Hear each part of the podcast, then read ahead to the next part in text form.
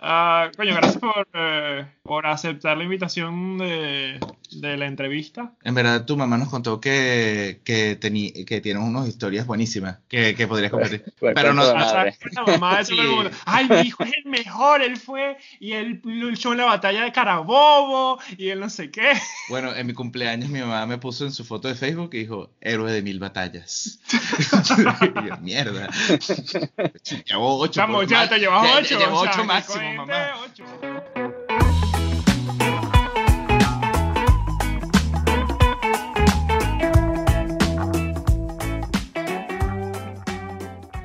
Bienvenidos a otro episodio. A otro episodio. A otra emisión Es que te de. volviste de socialista de repente.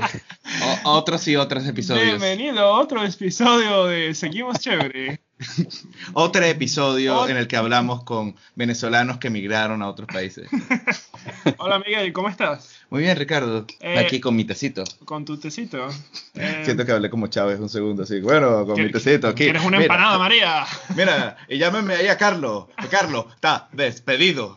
Cadena Nacional. Chamo, eso debe ser lo peor que, que, que te despidan por cadena nacional. Mira, ¿tú sabes que Steve Jobs despidió a alguien así? En la- en- cuando estaba presentando el iPhone, eh, él dice, bueno, y se pueden eliminar contactos así. Ay, se elimina. Y todos los que estaban viendo la cosa se dieron cuenta que eliminó a uno y resulta que es que lo despidió cuando presentó el iPhone. ¡Wow! Bueno, Histórico. hoy día, ¿a quién tenemos invitado, Miguel? Tenemos al hijo de una invitada de nosotros, tenemos a Leonardo. Leonardo Iranzo. ¿Qué más, Leonardo? ¿Cómo estás? Cuéntanos. Chévere, Chévere. poco ¿Ustedes cómo están?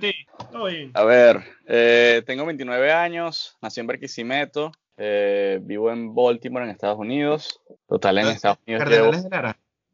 Sí, los Cardenales de Lara. Oye, porque no, eh, llevamos como 10 episodios y, no ha conseguido el primero que le guste el béisbol. ¿En serio? Sí, yo me, me- me siento solo. Yo siento que iba a ser la mejor manera de conectar con los invitados. Este es el año de los tiburones. y- y- y siempre, no, todos los años es el año de los tiburones. Nosotros somos como, eh, los tiburones de la Guaira es el arquetipo del venezolano, porque no hemos tenido un buen año desde el 87. Ujú. Tal Bueno. cual. Bueno, cuéntanos, ¿eres de Baltimore? Sí, llevo en Baltimore ya, eh, a ver, casi cuatro años. Va a ser en septiembre. Bueno, he tenido mucha suerte aquí en Estados Unidos, en general en el mundo, con, con, con oportunidades. Y Baltimore eh, llegué por, porque un amigo estaba abriendo un restaurante venezolano, una arepera, llamada White Envelope, ¿Cómo? el Federico Tischler. ¿Me, me oyen bien? Sí, sí. Se llama Guarimba de Loco. White Envelope. Ah, White Envelope. White Envelope, tu guarimba loco. Guarimba de Loco. Yo, coño, yo iría a ese. Mira, Suena bastante venezolano. Sí, White Envelope, que sobre blanco. Eh, que es la arepa. Entonces, como nosotros viajamos, a, estamos en una, una diáspora, no estamos en todo el mundo ahora, la arepa la rellenamos con, con las cosas que no son importantes y bueno, es nuestro, nuestro sobre pues que llevamos a- por el mundo. Yo creo que uno ahorita va a cualquier parte del mundo y encuentra o una arepera o un kilo de napán en una bodega o, o, Sí. sabes, en cualquier, en cualquier rincón. En países como Eh. hasta en el, en el borde del mundo, aquí en Holanda, en un país al norte, norte, norte, en una ciudad desconocida, Venden arepa en el supermercado. en todos, Eh, eh, harina pan. harina pan. Sí, tal cual. Bueno, y cuéntanos cómo, cómo es tu experiencia de emigrante, cómo, cómo fue, cómo ha sido tu experiencia previa. Porque llegaste por un tiempo cuando eras chamo a Atlanta y después te devolviste y después fuiste, ¿no? ¿Cómo, sí, cómo cuando fue eso? tenía, cuando tenía nueve años, mi mamá se fue a Atlanta eh, arrancar la- el proceso migratorio y yo la seguí a los como nueve meses. Yo recién cumplido 10 años, eh, en quinto grado, mitad de quinto grado. Y suerte que venía de un colegio en Barquisimeto con una muy buena base de inglés, entonces lo agarré bastante rápido. Y aquí, bueno, aquí tienen programas para en primaria y secundaria para, para inmigrantes de inglés como segundo idioma. Fue chévere porque tenía como la clase con los, digamos, con los gringos o con la mayor población gringa de la mayoría de las clases, pero la clase de inglés ten- era mezclado con, con chamos de, otros, de otras nacionalidades, entonces compartí con vietnamitas, coreanos, chamos de Uganda, este, algunos europeos, o sea, gente de- de todas partes, colombianos, ecuatorianos. Creo, creo, creo que esa es una de las cosas que, que a veces a nosotros los venezolanos, creo que a, muchos les ha pasado en Venezuela, dentro de, dentro de todo, Venezuela uno, por lo menos nosotros éramos de Caracas y uno, eh, el internacional para nosotros era un chamo que venía de, de Bogotá, ¿sabes? Sí. Un chamo O de lo- Chile. Lo, lo algo más así, cercano ¿sabes? a conocer a una persona de Europa era tu amiga italiana de, de- que los que tenía los familia italiana. Sí, que, que iba al ítalo. Que tenía, exacto. ¿Y qué te iba a decir? Y una pregunta, ¿tú, tú tienes visa? Sí, en ese momento era un poco confuso. Ujú. Era la, la época donde el internet todavía era por, por vía telefónica, entonces eh, eh, investigar en internet era un poco difícil y resulta que yo tenía derecho a ser ciudadano, pero no lo sabíamos. Entonces habíamos aplicado para la residencia y estaba bajo estatus de residente. Eh, Creo que es la primera vez que escucho algo así. todo, todo un rollo. Pero, Y la- pero usted, no quiere ser, usted no quiere ser americano. No, yo, yo solo quiero estar como para la joda. Exacto. Y al final descubrí que era descendiente de Washington. Sí, sí. pero prefiero ser esclavo. Más o menos. Ah, ok, entonces, eh, eh, ¿cómo?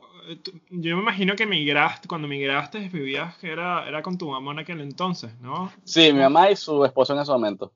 Ok, Mm. ¿y cómo, cómo fue tu percepción? eh, por lo que dijiste, estuviste estudiando eh, en el colegio, con gente internacional. ¿Cómo te afectó haber migrado? O sea, ¿qué, qué perdiste? ¿Qué, qué ganaste? Bueno, la, la pérdida más grande fue el contacto familiar, viendo una familia por ambos lados bastante grande y súper unida, todos a Barquisimeto, todos a 10, 15 minutos, ¿sabes? Navidad son 30 personas, Año Nuevo son 50 personas, eh, en el sentido, ¿no? Es una Y cosa ese- que mi novia aún tampoco me cree. Yo sé que sea con mi novia todos los episodios, pero. Pero, pero es y que de verdad. sí, colega, ¿ya lo, ¿ya lo dijiste en el episodio? Creo que sí, ¿verdad? No, no sé. Que mi novia no cree esta cosa que uno tiene un primo en todas las ciudades del mundo. O varios Sí, primos. sí, Y sí, es- tal y es- cual. Por la migración. Y, ese primo, no, bueno, yo lo llamo primo, pero en verdad es Ah. hijo de la mejor amiga de mi mamá. Tal cual. De hecho, yo tengo un pana cocinero aquí, aquí en Baltimore, su- súper amigo, que vivió en Malasia con la novia un año. Allá estaba eh, trabajando en un bar y de repente entra un tipo que es representante, representante diplomático y me está echando el cuento y yo, ya va, José Eugenio. Sí, no, ese es primo mío, vale, ese es ese es eh, Creí, que, un pana que se tomó unos tragos con, con un primo mío en Malasia que yo, ¿sabes? que era representante de ron diplomático. Yo digo, bueno, o sea, bueno, ah, sí. Ah, de eso te refieres. Ah, ok, ok. Bien, cómico. Bien, bien. Mira, y ha- había una cosa que me llamó mucho la atención cuando, cuando tu mamá nos estaba hablando de ti ah, como posible invitado. Y era que tú estudiaste filosofía Sí. y, ahora, y ahora eres chef. Y suena muy interesante como ese trayecto. ¿Nos podrías hablar de eso? Sí, cómo no. Mi papá es cocinero, entonces siempre, yo no crecí viviendo con él, pero siempre que, que interactuamos no sé, los fines de semana y tal, viendo mucho eso y viendo mucho a mi abuela también en casa cocinando todos los días, hay una conexión muy linda, creo que con, con los aromas, con la maternidad como tal, el afecto a, a través de la comida. Y estaba en la universidad y comencé a trabajar en, con un amigo de mi papá en, en un restaurante en Choroní y con la empresa de la novia de mi papá haciendo catering fines de semana y en, y en vacaciones. Y poco a poco me fui encariñando de- del oficio y hubo un, un libro que me cambió mucho la, perspectiva, que es un libro que se llama que La historia de, de la cocina y los cocineros. Y hay una unas partes que hay una interacción muy, muy bonita entre la, la filosofía del pensamiento de la época y la comida como tal, le dio como un- una, una profundidad que intelectualmente como que necesitaba justificar para, la- para ser cocinero eh, profesionalmente. Creo que uno tiene un estigma en Venezuela de que tienes que graduar una carrera de cuatro años, que tienes que ser profesional, que, Todo, ¿sabes? todo el mundo conoce a alguien que estudió ingeniería para darle el título a los padres y después estudiar cocina como le daba la gana hace Wow. cinco años.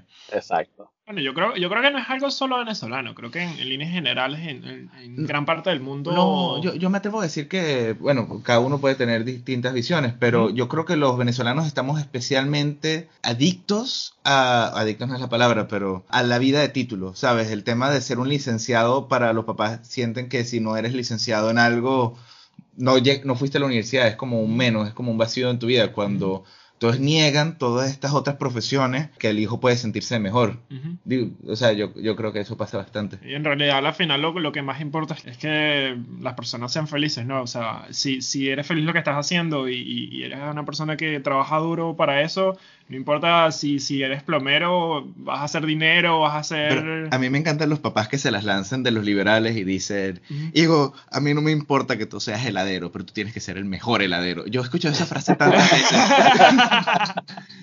Bueno, o sea, eh, que, que más importante de hacer el heladero es que, es que disfrutes haciendo el heladero, pues. Sí, yo. que el- y no, y que seas el mejor también. Bueno, sí, sí, ¿Sabes? sí, pues. Porque uno quiere, quizás tu hijo no tiene, bueno, aquí yo ya soy un padre que no soy padre, ¿sabes? Que tal, pero yo, yo digo que, que tu hijo sea feliz siempre, pero, oye, yo prefiero que sea el mejor siendo heladero que mediocre ingeniero. Correcto. O sea, que sea el tipo de la oficina que, oye, no haga nada y que... Pero bueno, entonces, disculpa que, que, nos fuimos por la tangente. Entonces, el libro de la cocina y entonces como la filosofía de la cocina. Y dije, oye, eh, aquí, aquí hay más de lo que, de lo que parece, ¿no? Aquí hay más, aquí hay más que una, un plato, una historia que contar. Y algo muy gratificante de, ciertos oficios plásticos, digamos, que te imaginas algo o piensas en algo conceptual y lo puedes hacer material ese día o al par de días. Hay algo muy gratificante de, de poder imaginar algo y tenerlo en tus manos. Y puedes sentirlo, saborearlo, tocarlo. Y bueno, eso, eso tiene la cocina. Creo que de algo tan abstracto como la filosofía, eh, algo tan, tan mental, tan intelectual como la filosofía, necesitaba una salida que eh, podrías decir que son opuestos, la filosofía y la cocina, porque la cocina es como, sí, sí, está como ahí en el momento y tienes que hacerlo a toda velocidad y, es la sensación, mientras que la filosofía es la abstracción y vas lento y lees y relees a Kant y no lo entiendes y...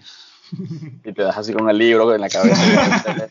eso, eso, es lo que me gusta de la cocina, que, que, es algo que puedes compartir con literalmente cualquier persona, cualquier nacionalidad, no importa si ni siquiera hablan tu propio idioma puedes compartir un plato de comida, pero hay, hay profesiones cuales es muy, muy difícil compartir eh, lo que estás haciendo, pues. Sí. Y yo quería confesarte algo en esta entrevista que yo entra, eh, desde que yo me, desde que yo estoy afuera como, como inmigrante he hecho todo tipo de trabajo, desde delivery, logística, todo, todo. Y yo traté cocina y fue el único que me, que no pude. Lo intenté dos veces y de verdad, fue mi primer trabajo cuando llegué a España no duré ni cinco días.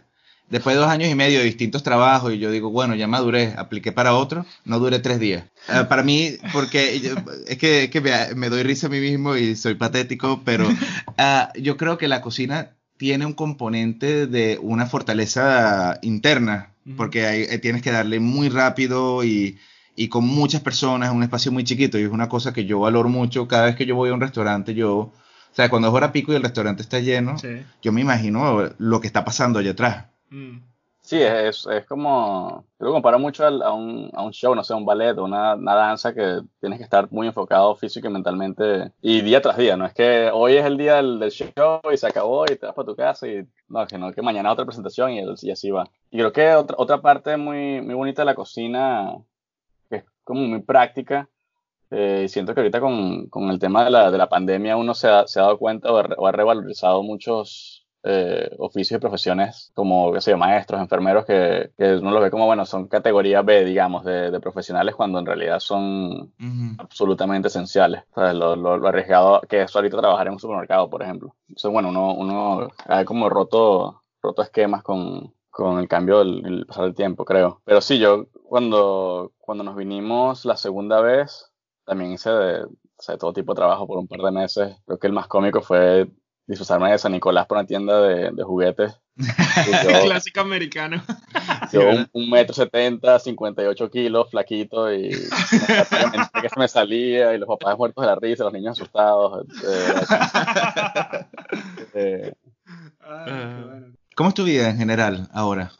Eh, yo vivo en una casa con, con dos personas más, alquilo esta parte de abajo del sótano, tengo mi, mi, cuarto y mi baño privado, eh, compartimos la casa. Eh, he tenido mucha suerte de, de rodearme eh, de gente muy abierta y, y muy calurosa, que es una ciudad un poco más pequeña que Atlanta, más parecida a Barquisimeto, un millón, un millón y medio de habitantes. Resulta que, qué sé yo, el vecino de, de, de, dos casas para allá es amigo de este pana que fue a Malasia, que también es amigo de mi otro compañero de casa de hace dos casas, y el vecino otro lado qué sé yo, tocaba una banda con una amiga, un sentido de familiaridad y, y de pertenencia que uno va creando aquí eh, de comunidad muy, creo que muy fácilmente si uno tiene la mente y, digamos el corazón abierto a, a poder eh, conectarse. Creo que gran parte del proceso migratorio es darse cuenta de que estás aquí, que no estás allá, eh, de estar presente aquí. Y mm, uno sigue apoyando y, y, teniendo mucha fe en Venezuela, pero donde estás ahorita y, y donde estás de, lo, de quien te rodeas es tu, es tu mundo, ¿no? Sí, eh, como lo dice, a veces siento, no sé si le pasará a otros inmigrantes de otras nacionalidades, pero cuando los venezolanos hablamos de Venezuela o hasta en la cotidianidad, es como si siempre estuviésemos allí de una manera. Mm. Sí. Es en las arepas que hacemos los domingos en la mañana. algo que sí me he dado cuenta, no, no, no, no sé si pasará, o sea, por lo menos lo- el contacto que yo tengo con, con personas de otras, de otras nacionalidades, a veces es que ellos no, no, no sé si es que eh, valorar es la palabra correcta, pero la manera en que nosotros vemos a Venezuela, tal vez es- ponemos a Venezuela muy alto. Y, y es como si realmente, o sea, tenemos como que ese sentimiento de amor, por así decirlo, a pesar de todo lo malo que, que haya sucedido en Venezuela, nosotros nos sentimos como orgullosos de, de- ser venezolanos. Que es algo que he visto tal vez en otras nacionalidades un poco, es, es algo diferente. A lo mejor porque eh, creo yo que nosotros, eh, más que todo, vivimos bastante tiempo en Venezuela eh, y, y otras personas de, de otras nacionalidades son, son, ha- han tenido la, la- la- la dicha de poder interactuar con, con- con personas internacionales, viajar por Europa, etc. A lo mejor, la, eh, no, como no han pasado tanto tiempo en su país de origen, a lo mejor no tienen ese attachment, o a lo mejor pa- sus papás o algo así no, no, no los criaron de esa forma, no lo sé. Pero ¿tú, tú cómo dirías que, que te sientes? ¿Tú cómo dirías como que, que, que es Estados Unidos para ti? Siento una mezcla de muchas culturas, pero sobre todo un poco eh, retocando en, es- en eso de, de sus padres, es como que hay mucho nieto e hijo de inmigrantes o, o bisnieto de inmigrantes, entonces no hay tanta conexión, digamos, con, la- con las tierras natales. Pero siento que es un país de gente muy buena, que está ahorita como un, un contraste social eh, muy interesante. Creo que, creo que la entrada de, de Trump fue como muy catalizadora para, Para, catal- eh, para mostrar una, un quiebre que ya había. Sí, un quiebre que ya había. Creo que, creo que est- estaba por darse y esto aceleró un poco el, el proceso. O sea, yo, por ejemplo, fui a marchar con esto, las protestas de, de Black Lives Matter hace un mes, mes y medio, y yo ¿Cómo había ido antes a un par de protestas. Disculpa.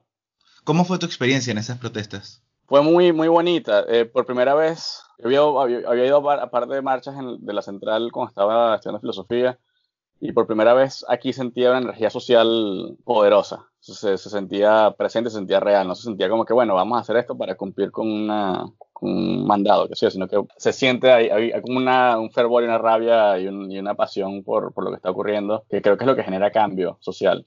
Comienza el, el cambio, digamos. Pero sí, muy pacífica, muy... Me disculpas, pero cuando pienso en, en, en, en filosofía de la central, en una marcha, yo pienso en un muchacho lanzando piedras y que... Eh, Gritando las, las ventajas de Marx. Y mira, eh, también te quería preguntar, eh, ¿en qué estás trabajando ahora, ahora que eres cocinero? Pero antes de eso, eh, eh, nos habían contado que tú tenías un restaurante muy interesante en el que solo usaba cosas de la zona. Comida Sí, yo trabajo, eh, trabajo en Woodbury Kitchen, que es un restaurante que tiene ya 13 años aquí. Está construido sobre un, un edificio que era un molino antiguo que se quemó y el, el dueño, Spike, es súper eh, apasionado por, por la agricultura local y también la economía local. Y sí, todo lo que usamos es, a excepción de chocolate, vinos y café y azúcar, todo es de, de- esta región y de esta región, digo, los cuatro estados que nos, que nos rodean. Para mí ha sido un reto muy, muy bonito tener que como que volver a pensar cómo cocinar, pues no es, tengo esta receta, compro estos ingredientes y preparo esta, esta cena, sino que ten- compro estos ingredientes y después veo qué carajo hago con, con- para hacer un plato.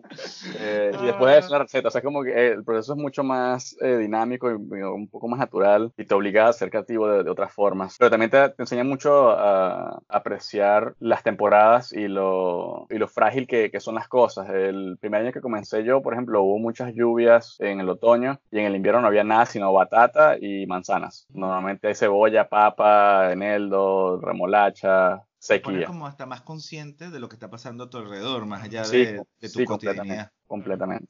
Eso, eso es algo de, de- de señora, de, porque uno, uno actualmente no se da cuenta de, de que existen ciertas temporadas para ciertos productos. siempre hay ¿verdad? cebolla en el mercado, Siempre hay siempre tomate, siempre Exacto. porque es- están congelados o qué sé yo. Pero esas son cosas de señores, como que, ay, mira, es mayo, es la temporada de no sé qué, ay, Sí. no, octubre, es la temporada Lo- de la calabaza. pa- para mí lo único que hay temporada en Venezuela es ciruela huesito. Y, y la- Exacto. exacto, la- los Sí. man- el mango, en Sí, pero- mayo, Mango, la orquídea. Sí. Y esto, antes de proseguir con la parte formal de la entrevista, pero ¿cuál es tu filósofo favorito? A mí me gusta mucho la filosofía y te lo quería preguntar. Y, yo te, y te voy a juzgar mucho a raíz de tu respuesta. Ok. Eh, yo diría que Hegel. Hegel, oye, ese es bueno. Pero si lo llegaste a entender, yo no tengo ni idea de. O sea, yo sé. o sea, O sea, nadie- nadie lo lee. Estudiando tres párrafos. Eh, sí, es que es- yo, yo no he podido leer ni uno de él. Yo solo he leído gente que, lo, que dice que lo entendió. Yo, yo una vez conocí a un filósofo que decía que él estaba leyendo sus notas de antes, de cuando era joven, y él veía pedazos subrayados de los libros de Hegel. Y dice, o yo dejé de entender a Hegel o nunca lo entendí. eh, cre- creo firmemente que, que hay que solo saber leer ale- alemán, sino que alemán tiene que ser tu primer idioma. Sí. Eh, Mi novia es eh, alemana y, y me he dado cuenta que en verdad los grandes filósofos, aparte de tres francesitos, o sea, Camus, Sartre, todos son alemanes. Sí, O sea, o hablan alemán, Wittgenstein, Freud, eh, Hegel, Kant, Marx, eh, Nietzsche, y so- así, así. Bueno, X, ya no- nos fuimos un pelo por ahí, pero es que sabía que íbamos a tener un filósofo en el programa y no quería perder la oportunidad. Entonces, pero háblanos, o también quisiera preguntarte, ¿qué consejo tú le darías a los venezolanos que piensan emigrar a Baltimore? O, o Estados O- o- Unidos en general. O- o- también. pero más que todo a la zona de él en general. Ok, a, a tu zona. Pero diría que se lo, que se lo piensan mucho. Creo, no, creo que emigrar no es para todo el mundo, ya haberlo hecho dos veces. Incluso siento que lo hice tres veces. Creo que ir a Estados Unidos de 9 a de 10 a 13 años, 14 años, volver de 15, de 14 años a los, hasta los 19 y volver a los 19 años a Estados Unidos. Uno no cambia mucho, uno, uno se da cuenta, uno se va como desnudando de, de, de cosas que, que carga encima, de, de prejuicios, de ideas y, y no es fácil de- dejar lo que uno lo que uno cree y cambiar de percepción. Yo creo que tener la mente muy muy abierta, aprender mucho inglés, lo- el idioma que sea que vayas a, a utilizar donde vayas a llegar. Pero, pero tener- dirías que, que vale la pena. Porque, o Sí, sea, sí, sí, vale la pena. Estás diciendo Vale- que es difícil, ¿cierto? Pero creo que todas las cosas que valen Y- la pena en la vida son. Y por ejemplo, hay, hay un- una gran gama de venezolanos que migran, porque está el que tiene la nacionalidad, está el que tiene la residencia. ¿Hasta qué punto tú dirías un sí y un no? Por ejemplo, estábamos entrevistando a alguien aquí en Holanda que decía que asilado, mejor vete a España, mejor vete a otro lado. ¿Hasta qué punto tú dirías, Vale la vale la pena? ¿Un asilado puede tener una vida digna o...? La cosa es, bueno, yo no sé mucho de los de los de cada, cada caso es como muy muy individual acá. Ujú. Eh, sí tengo amigos con asilo político que, que les ha ido súper bien. Tengo otros que les ha ido fatal. O sea, tengo otros que, oye, me voy para Panamá, me voy para, no sé, para otro lado. Eh, o al revés, han estado en Panamá y dicen, no, para aquí asilo político no sirve, me voy para Estados Unidos y le- les ha ido súper bien. Creo que tener muy claras las intenciones de, de cuáles son las metas a, a lograr, a lograr como, como inmigrante que estás buscando. Siento que hay mucha oportunidad para levantarse rápidamente. Obviamente con esto de la pandemia ha cambiado mucho. Siento que Estados Unidos tiene una capacidad de caer y levantarse muy rápidamente. A comparación, creo que lo, lo, lo obser- lo observamos todos con, en el 2007 con la, con la caída de mercado. Europa todavía se está levantando, España todavía está luchando para Eh, eh, levantarse. eh, y- y Espa- Estados España Unidos sigue abajo. abajo. Llegó la corona. Oye, eh, España, España parece, no España sé... sigue abajo, lo hice Eh, como si en algún momento hubiera estado arriba. Sí, pero más abajo, ¿sabes? Parece Rocky en la primera. Ah, Exacto. Rocky, tú puedes, Rocky, yo confío. Y, y- y- y gana aunque pierde, porque nadie esperaba nada de él, ¿sabes? Exacto, exacto. Entonces, oye, me, me parece muy interesante eso que estás diciendo de cómo Estados Unidos sí sigue cumpliendo su promesa, entre comillas, por más que diga Bernie El Sanders, sueño americano. el sueño americano. eh, para, o sea, tú dirías que un venezolano puede hacer vida y puede, puede como que salir adelante. Consíganse una novia gringa. Sí.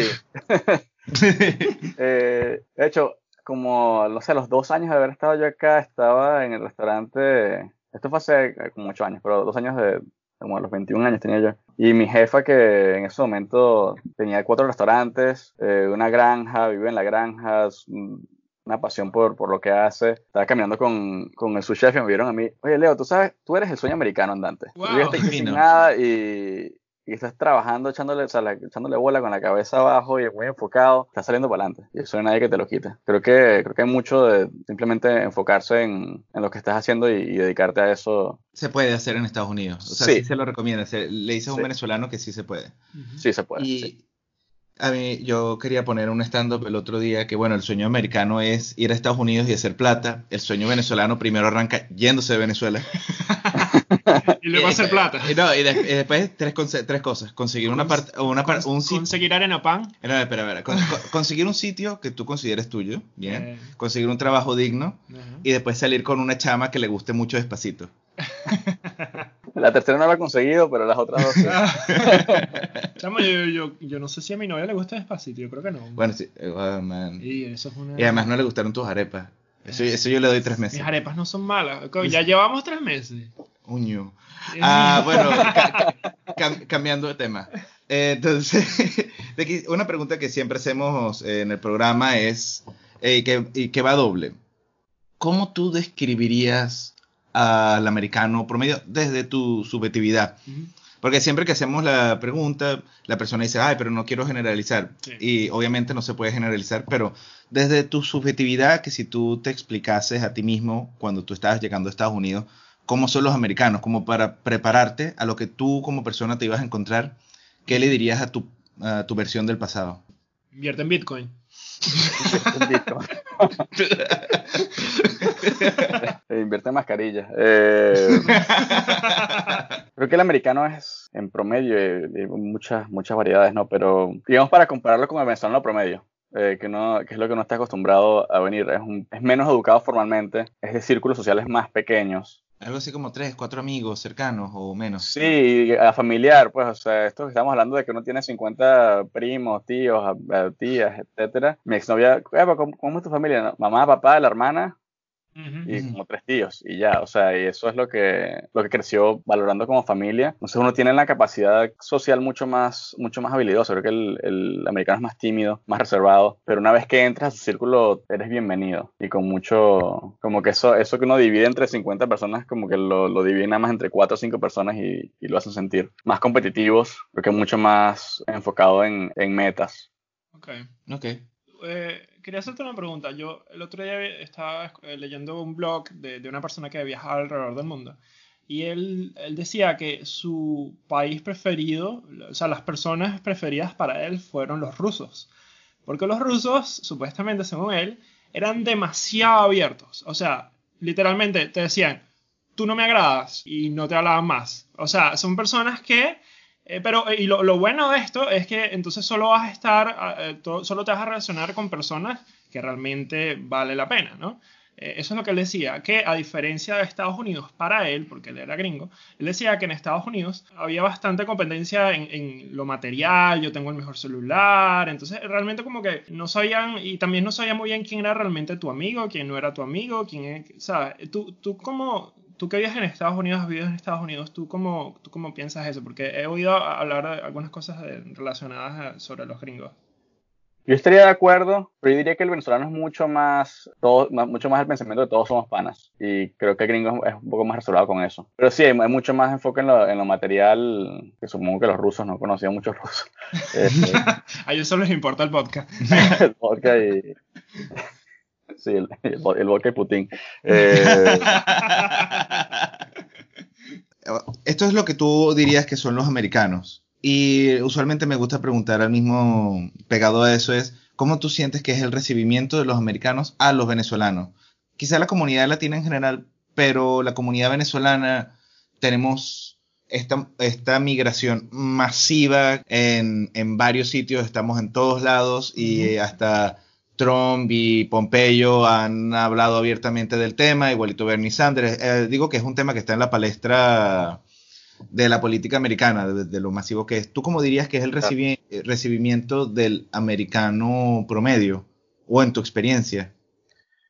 Eh, yo creo que va muy atada al, prejuicio o la idea que se forma el americano de, de lo que es Venezuela. Yo recuerdo, o tengo ahorita una imagen muy clara de, de las dos migraciones, la que hicimos en el año 2000 y la que hicimos en el año 2010. Recuerdo el año 2000 era, Venezuela era conocida por el petróleo, por Miss Venezuela y por el petróleo.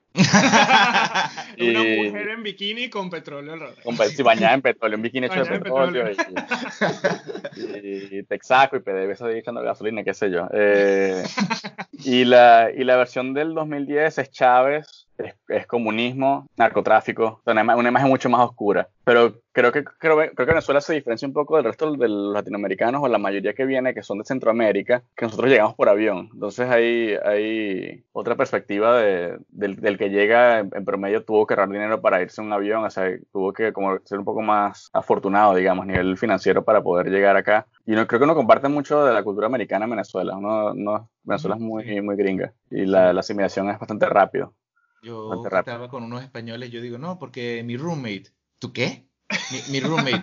Ah, bueno, mi compañero de piso. ¿Y por qué no dices entonces compañero de piso? Yo, bueno, no sé, estamos muy cerca de Miami, no, no sé. Es verdad, yo nunca diría Sí. mi compañero de, de Nunca, de cuarto, nunca. nada. Yo digo que incluso hasta la- en los sectores más populares se maneja un poquito, en Venezuela, Ujú. se maneja un poco de, de inglés, de, se sabe como los básicos, no es como decir, bueno, ¿qué tanto sabes de ruso? Eh, se, se- se se sabe un poco, estamos más expuestos desde una corta edad al inglés. Ujú. Disculpe, tú te tienes que ir ahora, eh, te veo viendo Sí. el reloj. Sí. Ah, Sí, vale, ya. entonces vamos haciendo la, la pregunta final. Pregunta final. Ah, ¿Qué es lo que más extrañas de Venezuela? Creo que lo que más extraño es la imagen de mi abuela como a esta hora haciendo el almuerzo y el olor de sofrito. Wow. Qué rico. Me, me recordó un poquito de Ratatouille y todo. Sí. Tal cual, algo así la imagen de- del niño con la bicicleta atrás y tal. O sea, Eh, como lo que, lo que tú re- lo que es importante para ti es una mezcla de familia y comida. Ujú. ¿Y cómo Sí, hay-?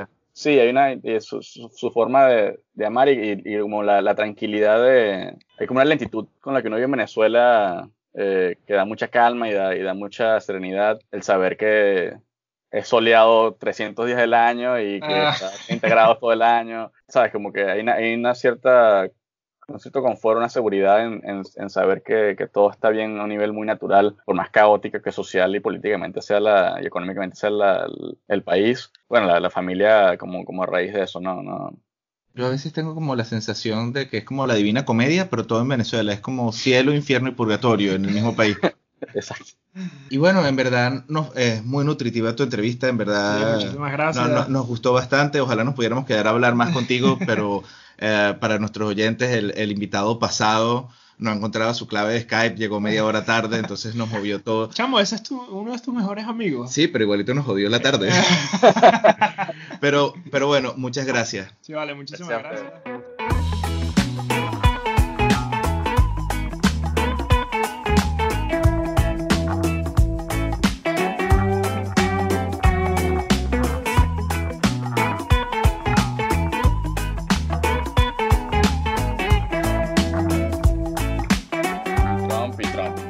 Que increíble que carajo ganó. O sea, es una cosa. eh, es como que se ganó el conde. O sea, es, es- es surreal. Y ahora se lanzó Kanye West. Sí, o sea, y esto. ¿Pero por- ¿es en serio o es en Eh, eh, bueno, él dice que es en serio, pero a mí me encantaría que gane porque así Estados Unidos No, por por fin favor. estaría dominado por las Kardashians. Por favor, no, por favor, no.